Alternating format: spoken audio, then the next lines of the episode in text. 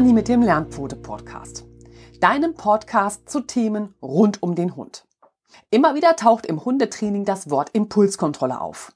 Daher befassen wir uns auch in dieser Folge noch einmal mit weiteren Aspekten rund um diesen Begriff Impulskontrolle. Was genau Impulskontrolle beim Hund bedeutet, haben wir schon zum Teil in der letzten Folge, der Episode 089 besprochen. Wenn du diese Folge noch nicht gehört hast, dann schau gerne noch einmal in die Show Notes. Dort ist diese Folge für dich natürlich verlinkt. Und dann hüpf doch einmal dort hinüber, hol dir die Basis und dann hören wir uns später genau an dieser Stelle wieder. Denn für alle, die schon bei der letzten Folge dabei waren, geht es jetzt weiter mit dem Trainingsweg. Den haben wir beim letzten Mal schon beschritten, als es nämlich um den Punkt ging, das Training beginnt bei dir. Und hier setzen wir jetzt auch an. Ich gebe dir fünf notwendige Schritte für eine bessere Impulskontrolle deines Hundes mit. Also los geht's. Vertrauen ist die Basis von allem. Das ist auch im Hundetraining eine wichtige Komponente. Doch auch Stabilität gehört für den Hund mit zu dieser Basis, damit ein entsprechendes Lernen und hierdurch eine Veränderung von Verhalten überhaupt möglich wird. Und damit sind wir beim ersten Punkt. Zunächst gilt es also, an der guten Beziehung zu deinem Hund zu arbeiten. Eine sichere Bindung zwischen Mensch und Hund schafft hier euer tragendes Fundament. Nicht nur für euer Zusammenleben, sondern auch für notwendige Lernschritte. Gestalte daher euer Training immer so, dass es deinen Hund nicht überfordert. Versuche auch nicht deinen Hund zu disziplinieren, indem du ihn bestrafst. In einem verständnisvollen Miteinander haben Schreiereien, körperliche Strafen, dazu zählt übrigens auch der Leinenruck oder Launen keinen Platz. Leider hält sich hartnäckig der Gedanke, je lauter man schreit und je mehr Kraft man gegenüber dem Hund anwendet, desto schneller lernt der Hund besseres Verhalten. Natürlich weißt du als aufgeklärter Hundebesitzer längst, dass dies ein weit verbreiteter Irrtum ist. Ein Hund denkt nicht wie ein Mensch und so wird er auch nicht automatisch wie ein Mensch reagieren, sich etwa schneller anpassen und zurücknehmen. Damit dein Hund dir folgt, braucht es für ihn eine andere Basis. Diese ruht rein auf den gemachten guten Erfahrungen und einem sicheren, beständigen, stabilen Umfeld.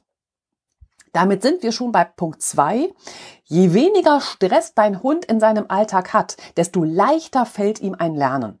Und umso leichter wird er sich auch mit der Impulskontrolle tun. Denn das eine bedingt das andere. Diese kleinen Zahnräder, Stress, Lernen und das Umsetzen von Impulskontrolle greifen ineinander.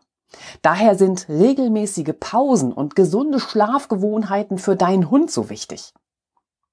Doch auch Rituale in eurem Alltag helfen deinem Hund entspannt zu bleiben. Ist der Tagesablauf dagegen von Unruhe geprägt, wird es deinem Hund schwer fallen, das nötige Maß an Impulskontrolle aufzubringen. Sein Akkustand konnte sich quasi nicht vollständig aufladen. Oder, um beim Beispiel des Muskels zu bleiben, was wir schon in der letzten Folge angesprochen hatten, der Muskel konnte nicht genug regenerieren. Schaffe daher für deinen Hund nach Möglichkeit feste Abläufe und Pflegeroutinen im Alltag, an denen er sich orientieren kann. Dieser stabile Rahmen macht es deinem Hund leicht, denn er gerät im Tagesverlauf weniger unter Stress. Das wiederum fördert seine Impulskontrollfähigkeit. Punkt drei: Die Frage ist, hast du einen Plan? Nicht immer braucht es dazu gleich ein Trainingstagebuch. Doch konkret zu planen, danach zu üben und umzusetzen, gibt dem Training mit deinem Hund auch hier eine gute Struktur. Hier hilft es dir aufzuschreiben, in welchen Situationen es für deinen Hund schwierig ist, sich zurückzunehmen, auch mögliche Ablenkungen, bei denen es deinem Hund nicht leicht fällt, kein impulsives Verhalten zu zeigen. All das solltest du auflisten. Gleiches gilt für Reize und Umstände, die dein Hund schon gut bewältigt und die ihm wenig Selbstkontrolle abverlangen. Anhand dieser Liste bekommst du einen guten Überblick für deinen Einstieg in ein Training zur Impulskontrolle. Gleichzeitig zeigt sie dir sehr genau, wobei dein Hund seine Impulskontrolle regelmäßig in eurem Alltag verbraucht, in Anführungsstrichen. Und unter welchen Umständen er wie viel an Impulskontrolle aufbringen muss. Dies sind wichtige Erkenntnisse, die du in dein Training einfließen lassen musst, um deinen Hund nicht zu überfordern ihn gleichzeitig aber kleinschrittig dazulernen zu lassen und ihn von seinem unerwünschten Verhalten abzubringen. So wird es für dich wichtig sein, an manchen Tagen viel zu managen, also deinen Hund nicht weiter in Situationen zu bringen, zu denen seine Kraft nicht mehr reicht, weil sein Impulskontrollmuskel schon überstrapaziert ist. Dann wäre es zum Beispiel besser, einer Hundebegegnung großzügig auszuweichen, damit dein Hund gar nicht erst sein unerwünschtes Verhalten zeigen muss und seiner Überforderung Ausdruck verleiht. Du weißt einfach Bescheid und kannst ihn so gezielt unterstützen. Du bist deinem Hund hier genau der Partner, den er an seiner Seite braucht. Verlässlich, geduldig und mit dem nötigen Überblick. Eben dem roten Faden für eure Mensch-Hund-Beziehung. Für diesen roten Faden haben wir dir eine Liste vorbereitet. Die findest du verlinkt in den Show Notes. Das ist eine PDF-Datei, die du dir kostenlos auf der Homepage herunterziehen kannst. Und damit hast du einen klaren Plan und eine Struktur für deinen Einstieg in ein mögliches Training. Wir sind bei Punkt 4. Beim Training an der Impulskontrolle gehört es dazu, dass der Hund immer besser lernt, seine Frustration auszuhalten. Beim Üben daran bringst du ihm bei, wie eine alternative Lösung für ihn aussehen kann, ohne in Stress zu geraten. Mit einem Training, egal woran du arbeitest, willst du deinen Hund immer in die Lage versetzen, im Ernstfall auf die erlernte Lösungsstrategie zurückzugreifen. So bleibt dein Hund souverän und Herr der Lage. Die Grundlage des Lernens geschieht über Motivation und Belohnung. Beide Aspekte sind dabei untrennbar miteinander verbunden. Auch wenn es deinem Hund Mühe macht, lange im Platz zu bleiben, ist er doch motiviert, das Verhalten zu zeigen, wenn er dafür eine Belohnung erwartet. Je mühevoller allerdings die Impulskontrolle für deinen Hund ist, desto mehr Motivation braucht es, damit er doch das gewünschte Verhalten zeigen kann. Denn seine eigenen Bedürfnisse zurückzustellen, ist dann eine schwierige Aufgabe. Daher ist es an dieser Stelle wichtig, sich auch über eine mögliche Belohnung für deinen Hund Gedanken zu machen. Was ist für ihn so attraktiv, dass es ein gutes Gefühl bei ihm auslöst? Das können bestimmte Leckerchen sein, ein dickes Lob, ebenso wie ein Streicheln oder auch ein Such- und Schnüffelspiel. Oder tut dein Hund alles für ein Zerspiel oder ein Rennspiel mit dir? All diese Belohnungen kannst du zur positiven Verstärkung nutzen, um deinem Hund eine Alternativlösung beizubringen. So zahlt sich die Impulskontrolle für deinen Hund immer aus. Viel besser als dies Strafe je könnte.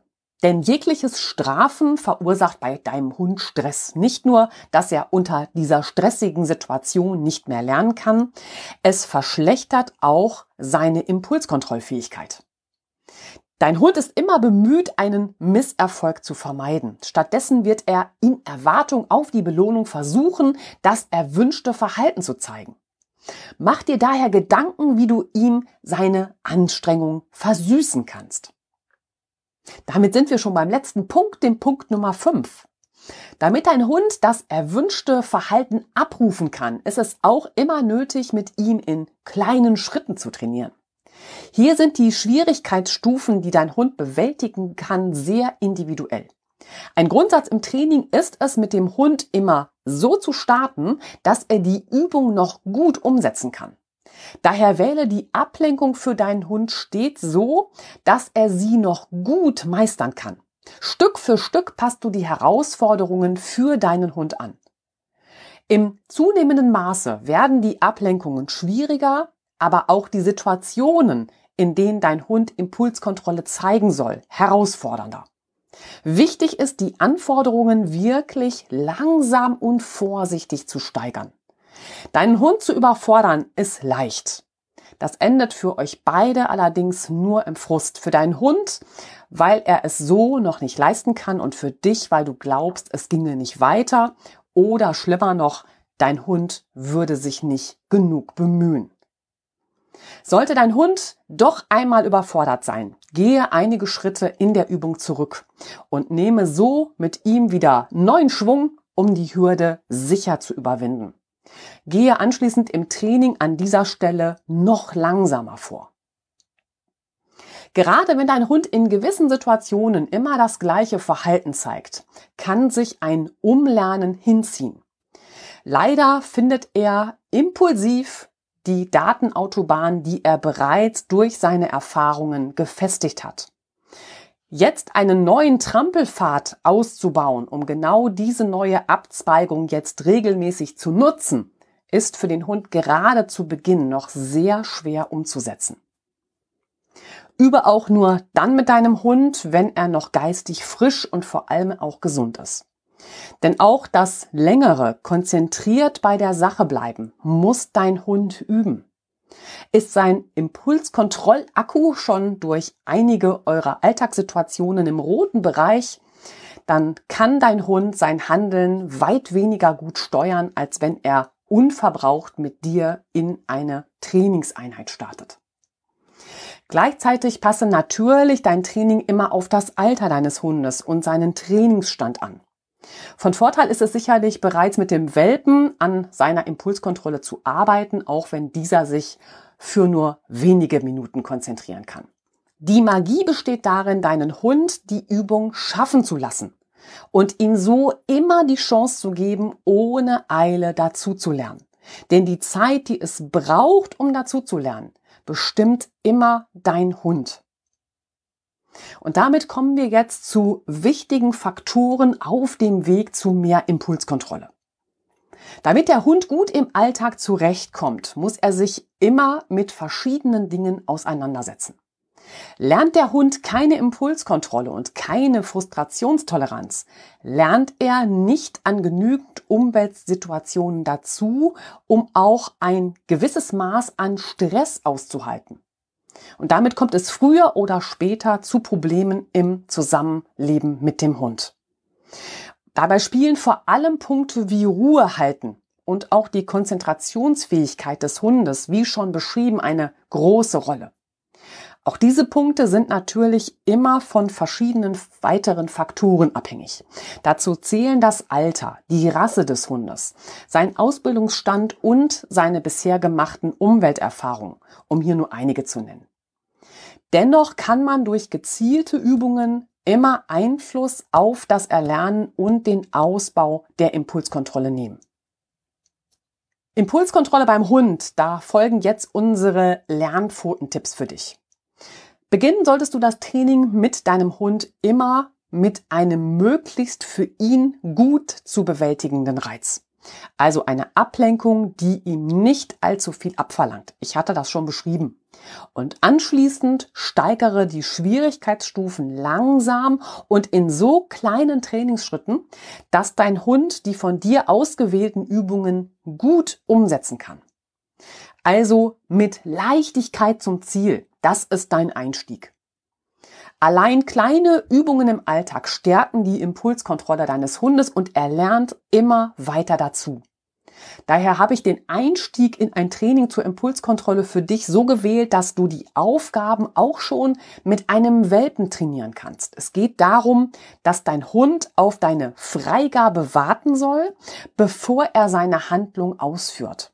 Und für eine Freigabe bieten sich die Signalworte okay, bitte oder los, aber auch frei und fertig an. Als Aufgabenstellung kämen folgende Alltagssituationen in Frage. Der Klassiker besteht darin, dass du den Futternapf deines Hundes abstellst und er sein Futter erst fressen darf, wenn du es freigibst. Dein Hund darf das Leckerchen aus deiner geöffneten Hand erst nehmen, wenn du auch das freigibst. Eine Abwandlung dieser Übung wäre, du kannst auch ein Leckerchen in deine Hand nehmen und deinen Arm ausstrecken. Warte ab, bis dein Hund den Blick vom Futter nimmt und zu dir hinsieht. Dabei muss dein Hund dir nicht in die Augen sehen, aber sich auf jeden Fall zu dir hinwenden. Gib ihm die Freigabe, wenn er die Aufgabe bewältigt hat. Dein Hund darf erst aus deinem Auto aussteigen, wenn du ihm dein Okay gegeben hast. Und die letzte Übung, die Terrassen- oder Balkontür, die bietet sich für folgendes Training an. Dein Hund darf auch bei geöffneter Türe nur hindurchgehen, also rausgehen, wenn du ihm auch hier deine Freigabe dazu gegeben hast. Und damit kommen wir jetzt zu Übungen für Fortgeschrittene. Mit den Aufgaben für den Einstieg sind die meisten Hunde recht schnell vertraut. Sie lernen rasch, wie deine Regeln hierbei sind. Anfängeraufgaben und Einsteigerübungen sind dabei immer die Grundlage für dein weiteres Training. Nur so legst du die Basis, um Herausforderungen bei deinem Hund zu vertiefen. Vielleicht hast du es gemerkt, die Übungen zum Einstieg in ein Training zur Impulskontrolle waren nicht verbunden mit Bewegungen oder gar einer Ressource, wie etwa das Lieblingsspielzeug deines Hundes. Es ging darum, den Anfang zu machen und mit überschaubaren Herausforderungen zu arbeiten. Dies steigern wir jetzt über weitere Herausforderungen und zwar durch Hinzunahme von Bewegung und dem Hinzufügen einer Ressource. Eine wichtige Aufgabe ist es, deinem Hund zu erklären, Sitz ist Sitz und Platz ist Platz. Dieses Training erfordert von dir viel liebevolle Konsequenz, daher bleibe vor allem ruhig und gelassen. Auch bei dieser Übung gilt, dein Hund muss dein Kommando so lange ausführen, bis du ihn wieder freigibst, genauso wie du sie mit ihm begonnen hast. Das heißt, steht dein Hund auf, lässt du ihn wieder an der gleichen Stelle sitzen oder sich hinlegen. Auch mit ein bisschen Vorrobben oder einem kleinen Schritt auf dich zugehen, würde dein Hund lernen, dass hier Genauigkeit nicht so wichtig ist. Doch in eurem Alltag macht diese Verlässlichkeit eben doch einen großen Unterschied. Denn es gilt, er muss sitzen oder liegen bleiben, selbst wenn andere Ablenkungen es schwierig machen oder du dich von ihm entfernst. Gerade hierbei gilt es besonders kleinschrittig, aber mit der nötigen Konsequenz vorzugehen. Gerade wenn du weißt, es fällt deinem Hund schwer. Er muss verstehen, du meinst, was du sagst. Das schafft für deinen Hund eine klare Orientierung und für dich mit seinem Dazulernen und Verinnerlichen mehr Sicherheit. Es gilt, was gesagt wurde. Also die Umsetzung der fortgeschrittenen Übung Nummer eins sähe dann wie folgt aus. Der erste Schritt, du gibst deinem Hund das Kommando Sitz oder Platz.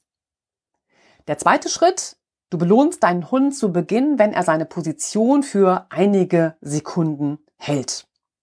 Vergiss nicht, ihm danach dein Auflösesignal zu geben, damit er weiß, wann die Übung zu Ende ist und er sich nicht mehr so konzentrieren muss. Relativ schnell kannst du die Dauer, in der dein Hund das Kommando halten soll, ausdehnen. In Schritt drei heißt es jetzt, Ablenkungsreize einzubauen. So kannst du in der Nähe deines Hundes zum Beispiel auf der Stelle laufen oder herumhüpfen. Stell dich auf ein Bein oder binde erneut deine Schnürsenkel zu. Vergiss nicht, deinen Hund auch hier zu belohnen, wenn er es schafft, dein Kommando Sitz oder Platz weiterhin zu halten. Schritt Nummer vier. Erst jetzt arbeite an der Distanz zu deinem Hund, in der er dein Signal immer noch einhalten soll. Hat dein Hund über Schritt drei bereits gelernt, Ablenkungsreize gelassener auszuhalten, fällt ihm dieser Schritt deutlich leichter. Entferne dich zunächst nur einen Schritt von deinem Hund, während er weiter im Sitz oder Platz bleibt. Später entferne dich einen Schritt und du wendest dich zusätzlich ab. Baue die Distanz und den Schwierigkeitsgrad in kleinen Schritten weiter aus. Vergiss auch hier die Belohnung für deinen Hund nicht, wenn er das Kommando trotz der zusätzlichen Herausforderung meistert. Und damit kommen wir zur fortgeschrittenen Übung Nummer zwei. Rühr dich nicht. Hast du bereits unseren Blogartikel Bald spielen mit Hund, echtes Spiel oder doch Sucht gelesen? Dazu gibt es auch zwei entsprechende Podcast-Folgen. Natürlich alles für dich in den Shownotes verlinkt. Vielen Hundehaltern ist beim vermeintlichen Ballspielen gar nicht bewusst, dass Hunde tatsächlich eine Sucht nach dem nächsten Kick, also dem nächsten Ballwurf entwickeln können. Gerade dieser Bewegungsreiz vom Ball, sein weites Fliegen und das unkontrollierte Aufkommen auf dem Untergrund hat für den Hund eine besonders hohe Attraktivität. Hier geht es um fixieren, hetzen, packen, fixieren, hetzen, packen. Doch natürlich können auch andere Spielzeuge diese außergewöhnliche Attraktivität auf sich vereinen. Nutzt du ein Lieblingsspielzeug deines Hundes auf euren Spaziergängen, dann solltest du unbedingt diese Übung mit deinem Hund erarbeiten. Du legst ab jetzt das Spielzeug deines Hundes auf eurer Gassi-Runde immer mal wieder aus. Dabei baust du quasi die Übung 1 für Fortgeschrittene weiter aus. Das heißt, Dein Hund muss die Übung Sitz oder Platz halten, derweilen du dich entfernst und sein Spielzeug in einiger Entfernung ablegst. Du gehst ruhig zu deinem Hund zurück und bestätigst zunächst sein ruhiges Warten. Erst anschließend erhält dein Hund von dir die Freigabe und darf sich sein Lieblingsspielzeug holen. Zu Beginn dieses Übungsabschnitts lege sein Spielzeug nur ein kleines Stück von euch entfernt ab und steigere nach und nach die Distanz.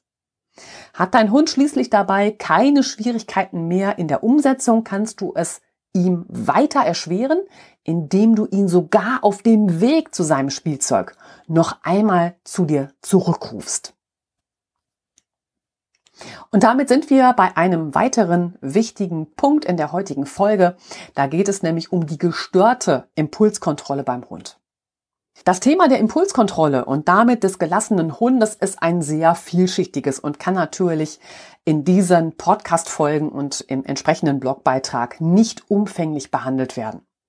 Der Beitrag hilft dir jedoch sicherlich zu erkennen, dass du viel dafür tun kannst, damit dein Hund lernt, gut in unserer Menschenwelt zurechtzukommen. Viele verschiedene Aspekte gilt es zu berücksichtigen. Dabei ist es nötig, die Facetten deines eigenen Hundes ins Training und damit in die einzelnen Übungsschritte mit einzubeziehen und für ihn individuell anzupassen. Zum Schluss möchte ich daher einen Sonderfall beim Thema Impulskontrolle nicht unerwähnt lassen. Der Einzelfall heißt hier ADHS beim Hund. ADHS bezeichnet eine Aufmerksamkeitsdefizit-Hyperaktivitätsstörung, das wir vor allem bei Menschen kennen. Von dieser Störung können allerdings auch Hunde betroffen sein. Das nehmen wir jetzt ein bisschen auseinander und schauen erstmal auf das Aufmerksamkeitsdefizit, also AD. Hunde mit einem Aufmerksamkeitsdefizit können sich nicht über eine längere Zeit konzentrieren. Sie lassen sich schnell und leicht durch Außenreize ablenken. Sie verlieren immer wieder die gestellte Aufgabe aus den Augen. Der Hund wirkt fahrig und zerstreut. Immer wieder durchkreuzt ein Ablenkungsreiz seine eigentliche Aufmerksamkeit. Dies schränkt seine Lernfähigkeit massiv ein. Gleichzeitig bringt der Hund dadurch nicht die benötigte Ausdauer für ein Training mit. Der andere Punkt ist die Hyperaktivitätsstörung, also HS. Die zweite Facette. Hunde sind bei einer Hyperaktivität schnell, ungeduldig, unbeherrscht. Wir sprechen hier auch von einer schnellen Erregbarkeit und motorisch überaus aktiv. Hyperaktive Hunde wirken getrieben, rast- und ruhelos, zappelig und aufgeregt. Hyperaktive Hunde haben einen kaum zu bändigen Bewegungsdrang und sind ständig in Aktion. Ihr Verhalten ist oft übertrieben und hemmungslos und gleichzeitig wirkt es in der jeweiligen Situation nicht angemessen.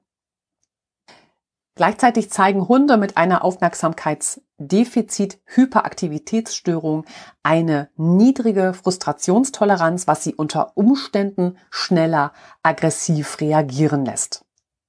Ja, welche Hunde sind besonders betroffen? Zunächst gibt es genetische Komponenten. Hier liegt der Ursprung schon im Mutterleib und dem Stress, den die Mutterhündin während ihrer Trächtigkeit ausgesetzt ist. So wird praktisch der Embryo auf die Lebenssituation vorbereitet, die ihn erwartet. Dies habe ich bereits ausführlich dargestellt. Doch auch eine gezielte Vererbung über die Zucht spielt eine Rolle. Dabei zeigen vor allem Hunde aus arbeitswilligen Rassen ein hyperaktives Verhalten, ebenso wie beispielsweise Hütehunde mit einer angeborenen Fähigkeit für eine hohe Reizempfänglichkeit. Gleichzeitig tritt diese Verhaltensstörung vor allem bei Hunden auf, die nicht genügend sozialisiert wurden und die aus einer schlechten Haltung kommen. Damit hat die Aufzucht des Hundewelpen eine besonders große Bedeutung, ebenso wie seine Erziehung. Die Fähigkeit des Hundes, sich zu konzentrieren, ist nicht angeboren, sondern sie unterliegt dem Lernprozess. Hunde müssen also erst lernen, das Wichtige vom Unwichtigen zu unterscheiden. Und dafür brauchen sie Zeit. Neben einer konsequent liebevollen Anleitung und viele unterschiedliche Situationen, die den Hund in kleinen Schritten weiter fordern. Auch die Frustrationstoleranz, wie an anderer Stelle schon aufgegriffen, spielt beim Thema ADHS eine erhebliche Rolle. Hunde müssen lernen, dass nicht alle ihre Bedürfnisse und auch nicht jede Forderung von ihrer Seite sofort erfüllt werden. Erklärst du deinem Hund dies nicht über eine konsequente, liebevolle Erziehung, fehlt ihm die Erfahrung, mit dem aufkommenden Stress zurechtzukommen und ihn in bestimmten Situationen zu ertragen. Jetzt ist die Frage, hyperaktiver Hund oder ADHS-kranker Hund. Was ist der Unterschied? Eine Erkrankung wie die der ADHS taucht beim Hund nicht plötzlich aus heiterem Himmel auf. Ebenso wenig verschwindet Verhalten, das eine ADHS kennzeichnet, plötzlich wieder. Ist der Hund etwa nur in bestimmten Situationen hyperaktiv und völlig aus dem Häuschen, etwa wenn Besuch kommt? Zu anderen Gelegenheiten ist er aber eher ruhig und gelassen, spricht dies gegen eine ADHS. Eine Aufmerksamkeitsdefizit-Hyperaktivitätsstörung zeigt sich bereits im Welpenalter.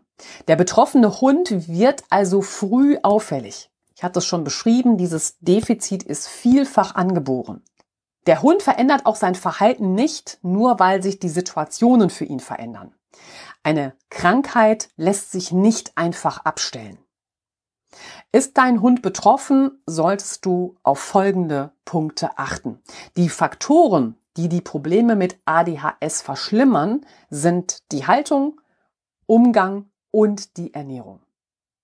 Die Haltung und die Aufzucht des Welpen, das habe ich schon besprochen. Dann schauen wir jetzt auf den zweiten Punkt, dein Umgang mit einer ADHS bei deinem Hund. Für den betroffenen Hund sind besonders kurze Lerneinheiten und häufige Wiederholungen wichtig. Das Training mit ihm sollte sehr viel Struktur bieten. Feste Abläufe und Rituale machen auch den Alltag für solche Hunde leichter. Es sollte gleichzeitig bei einem verhaltensauffälligen Hund immer über die Komponente Fütterung nachgedacht werden. Eine falsche Fütterung kann ein hyperaktives Verhalten begünstigen. Du als Hundehalter kannst deinen Hund unterstützen, indem du selbst ein möglichst ruhiges Verhalten als Gegenpol bietest. Auch Schimpfen oder Strafen solltest du unterlassen. Das setzt deinen ohnehin schon überbeanspruchten Hund nur noch mehr Reizen aus und lässt seinen Stresspegel weiter ansteigen. Auch das Thema Strafen hatte ich ja schon aufgegriffen. Gleichzeitig brauchen diese Hunde neben einem gesunden Maß an Auslastung auch viel Zeit für Ruhe, Entspannung und Schlaf. Damit lege ich dir an dieser Stelle noch einmal den Podcast und den Blogbeitrag Schlafbedürfnis beim Hund ans Herz. Natürlich gibt es auch die Möglichkeit, einen Hund, der an ADHS erkrankt ist, mit Medikamenten zu unterstützen, sei es von Seiten der Tiermedizin oder auch der tierheilpraktischen Naturheilkunde. Zunächst gilt es allerdings, mögliche Ursachen für das hyperaktive Verhalten auszuschließen. Auszuschließen sind beim betroffenen Hund zunächst Vernachlässigung, Unterforderung bzw. zu geringe Beschäftigung, mögliche körperliche Leiden, eine Stoffwechselstörung und neurologische Erkrankungen. Gleichzeitig gilt es, mögliche Ursachen zu finden, warum der Hund nicht zur Ruhe kommt. Dabei können Stressfaktoren sowohl in der unmittelbaren Umgebung des Hundes liegen, also etwa das Körbchen steht so im Durchgangsbereich, als auch im Tagesablauf, ja, lange Zeiten des Alleinbleibens. Auch da findet der Hund unter Umständen nicht zur Ruhe. Doch auch mögliche Geräusche oder Gerüche, die der Hund als belastend empfindet, denen gilt es auf die Spur zu kommen. Und dann steht schnell die Frage auch im Raum, ADHS oder doch einfach nicht erzogen. Und ich kann dir an dieser Stelle tatsächlich per se keine medikamentöse Behandlung empfehlen. Meiner Meinung nach bedarf es in erster Linie einer genauen Aufklärung und einer klaren Diagnose durch einen erfahrenen Tierarzt mit der Spezialisierung auf Verhalten. Schon die Diagnosestellung ADHS, die birgt viele Herausforderungen. So werden etwa nur Indizien herangezogen und Vermutungen angestellt, was leider immer das Risiko einer Fehldiagnose birgt. Daher sollte man es sich mit der Diagnose ADHS nicht zu leicht machen. Sie bedarf immer einer fachlich kompetenten Einschätzung und einer Diagnostik, nachdem alles andere ausgeschlossen wurde. Dann gilt es allerdings zu akzeptieren, dass ein betroffener Hund weder seinen Besitzer ärgern will, noch braucht er häufigere und klarere sogenannte Ansagen. Hier kann eine medikamentöse Unterstützung durchaus eine gute Hilfe sein.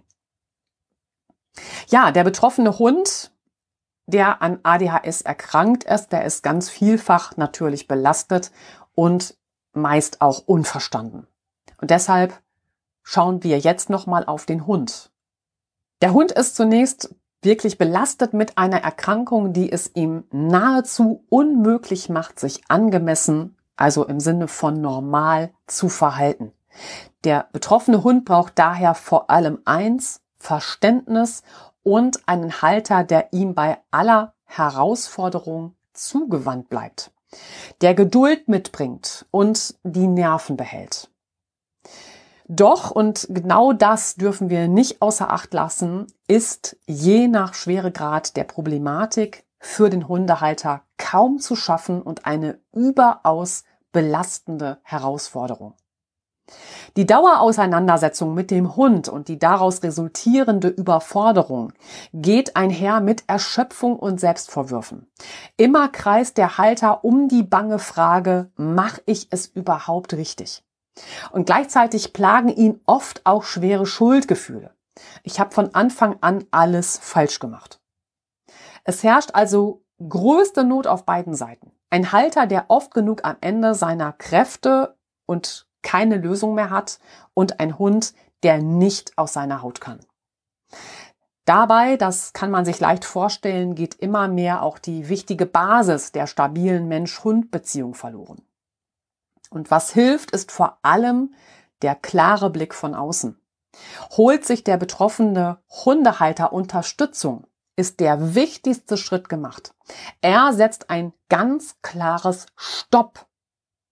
Er steigt aus aus dem Dauerkonflikt mit seinem Hund und den vielen kleinen Auseinandersetzungen im Alltag, bei dem immer nur eins zum anderen führt. Gleichzeitig verliert er sich bei allem Herumdoktern und Herumprobieren nicht weiter in seiner totalen Verzweiflung. Ein Ausstieg aus all dem bietet auch einen Neubeginn für den Hund. Jetzt gilt es für ihn, ein klares Trainingskonzept zu erarbeiten, um seine Konzentrationsfähigkeit und seine Selbstbeherrschung zu vergrößern und auszubauen. Für den Halter gilt es, sich weiterzuentwickeln. Der Halter sollte in einer klareren Kommunikation mit dem Hund geschult werden. Das gilt nicht nur für verbale Kommandos, sondern auch in seiner nonverbalen Ausdrucksweise. Solltest du mit einem Hund zusammenleben, bei dem du eine ADHS-Erkrankung vermutest, gilt es auch, eine neue Struktur für euer Zusammenleben zu erarbeiten. Frage dich daher, welche Regeln sind dir für deinen Alltag mit Hund wichtig? Worauf legst du Wert? So entsteht neben einem klaren Trainingskonzept für deinen Hund auch immer ein Plan für dich und damit eine solide Basis für eure Beziehung. Denn es muss vom Du und Ich zum Wir gehen. Und damit gilt es im Hundetraining und in einem Coaching speziell für dich zu lernen. Voneinander und miteinander. Es geht um ein wieder Zusammenwachsen und sich weiterentwickeln. Wo die Schwerpunkte beim Hundetraining und in deinem Coaching für den Menschen liegen, habe ich schon ausgeführt. Im Coaching bekommst du vor allem das Handwerkszeug, um mit deinem Hund klar und für ihn verständlich zu kommunizieren. Dabei ist es unumgänglich, dass dem Hund vor allem begreiflich gemacht wird, dass die einmal von dir aufgestellten Regeln auch einzuhalten sind. Gleichzeitig darf selbstverständlich nie die soziale Zuwendung fehlen. Kuscheln, ausgelassen sein und zusammen Spaß haben, festigen eure Bindung und lassen gleichzeitig häufig die Sorgen des Alltags vergessen. In der Zusammenarbeit zwischen dem Hund und seinem Menschen darf zudem das Bestärken über vor allem ein ruhiges Loben nicht ausbleiben. Auch der kleinste Schritt einer Verhaltensveränderung muss hierüber unbedingt unterstützt werden, um dem Hund mehr Selbstvertrauen zuzusprechen und ihm gleichzeitig verbal den richtigen Weg aufzuzeigen. Miteinander heißt immer füreinander. Ja, und während der Begleitung durch einen erfahrenen Hundetrainer gilt es auch, neue Wege zu finden. Den Dauerlupenblick zu unterbrechen, der stets auf alle möglichen Probleme des gemeinsamen Zusammenlebens mit dem Hund gerichtet ist. Ebenso wie es nötig ist, die Herausforderungen, die der Alltag mit der Andersartigkeit des Hundes mit sich bringt, nicht ständig unter ein imaginäres Mikroskop zu legen. Fokussiere dich nicht ständig auf den scheinbar bestehenden Mangel. All dies nährt nur weiterhin Frust, Hoffnungslosigkeit und ein Gefühl der Ausweglosigkeit. Ganz gezielt sollte sich der Blick weiten. Dabei heißt es vor allem vermehrt auf die positiven Aspekte und die Qualitäten deines Hundes zu blicken. Gleichzeitig schaffst du mit einer Änderung deines Blickwinkels auch für das Hundetraining eine weitere wichtige Möglichkeit und eine neue Chance für deinen Hund. Stelle dir daher die Fragen, worin ist mein Hund richtig gut? Mit welcher Beschäftigung kann ich ihm ein Highlight bieten? Woran hat er wirklich viel Spaß? Wenn es dann um die Art der Auslastung geht, da kannst du mit allem Akzente setzen, was ruhig und langsam abläuft. Wenn ich dich bei einem Training unterstützen soll oder du dich austauschen möchtest, dann schreibe mir gerne eine Mail an lernpfote.web.de für ein kostenloses Erstgespräch. Darin finden wir zusammen einen Weg raus aus dem Defizit und dem Mangel hin zu mehr Leichtigkeit und Zusammengehörigkeit in deinem Alltag mit deinem Hund. Damit sind wir beim letzten Abschnitt der heutigen Folge angelangt. Denn nicht die Diagnose ist entscheidend, sondern dein Umgang mit ihr. Egal welches Etikett man deinem Hund auch anhängt, es liegt an dir, dies als Gott gegeben hinzunehmen oder die Herausforderungen anzunehmen. Es gilt, sich dem Problem zu stellen und an einer Verbesserung für deinen Hund zu arbeiten was gleichzeitig immer auch eine Aufwertung eurer Beziehung mit sich bringt und damit euren gemeinsamen Alltag leichter macht.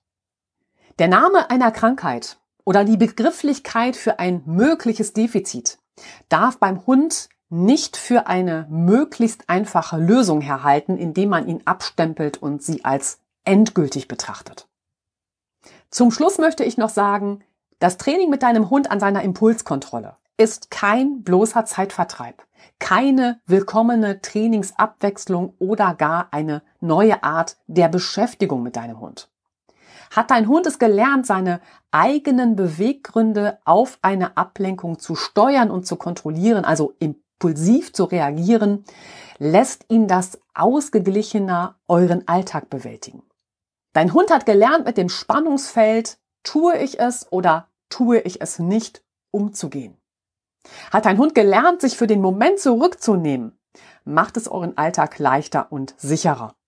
Dies schafft Zuverlässigkeit, Vertrauen und sorgt damit für eure stabile Mensch-Hund-Beziehung. Und damit sind wir jetzt am Ende der heutigen Folge angelangt. Es hat mir wieder sehr viel Spaß gemacht. Auch dieses Thema Impulskontrolle beim Hund bot wieder viele spannende Aspekte. Die Themenbereiche der heutigen Episode fasse ich dir daher wie immer nochmal gerne zusammen. Wir haben heute direkt den Trainingsweg für eine bessere Impulskontrolle beschritten. Da habe ich dir fünf notwendige Schritte für eine bessere Impulskontrolle deines Hundes mitgegeben. Das war praktisch deine Vorbereitung auf ein Training der Impulskontrolle beim Hund. Es ging weiter mit wichtigen Faktoren auf dem Weg zu mehr Impulskontrolle und du hast von mir Lernfototipps für eine bessere Impulskontrolle deines Hundes bekommen. Da ging es los mit dem Punkt mit Leichtigkeit zum Ziel, also dein Einstieg ins Training. Und ich habe dir auch Übungen für Fortgeschrittene mitgegeben. Den Schluss bildete die gestörte Impulskontrolle beim Hund, eben der Einzelfall ADHS beim Hund. Wir haben dort besprochen, was hinter einer Aufmerksamkeitsdefizit-Hyperaktivitätsstörung steckt, welche Hunde besonders betroffen sind und vor allem habe ich dir erläutert, worin der Unterschied zwischen einem hyperaktiven Hund und einem an ADHS erkrankten Hund liegt. Auch dazu habe ich dir Möglichkeiten aufgezeigt, wie du mit einem verhaltensauffälligen Hund umgehen kannst. Besonders wichtig war mir hier mit dir zu besprechen, wie bedeutend es ist, aus diesem Dauerkonflikt mit deinem Hund auszusteigen, wenn dein Hund betroffen sein sollte und einen Neubeginn durch die entsprechende Hilfe über einen erfahrenen Hundetrainer, eventuell auch mit der Begleitung eines erfahrenen Tierarztes zu wagen. Denn nicht die Diagnose ist entscheidend, sondern immer dein Umgang mit ihr. Und das gilt sicherlich nicht nur für eine mögliche Diagnose der ADHS beim Hund, sondern für andere Erkrankungen und die sich daraus ergebenden Herausforderungen eben auch. Ihr Lieben, damit sind wir am Ende der heutigen Folge angelangt. Alle wichtigen Hinweise und der entsprechende Blogbeitrag sind wie immer in den Shownotes für euch verlinkt. Es war toll, dieses Thema für euch aufzugreifen. Meine Bitte, die kennst du bereits. Wenn dir dieser Podcast gefällt, dann bitte schenk mir eine 5-Sterne-Bewertung bei iTunes oder eben bei Spotify. Für dich sind es nur zwei Klicks, für mich eine wahnsinnige Freude. Und ich fände es toll, wenn du mal einen Screenshot von deinem Handy machst und uns in deiner Story bei Insta oder Facebook verlinkst. Dass wir darüber noch ein bisschen enger zusammenrücken und ich sehe, wer denn hier so mit dabei ist. Und jetzt sage ich danke für dein Ohr und danke für deine Zeit. Mach es weiterhin gut und bleib mit deinem Hund vor allem gesund. Wir hören uns beim nächsten Mal heute in 14 Tagen wieder. Ich freue mich schon. Deine Stefanie.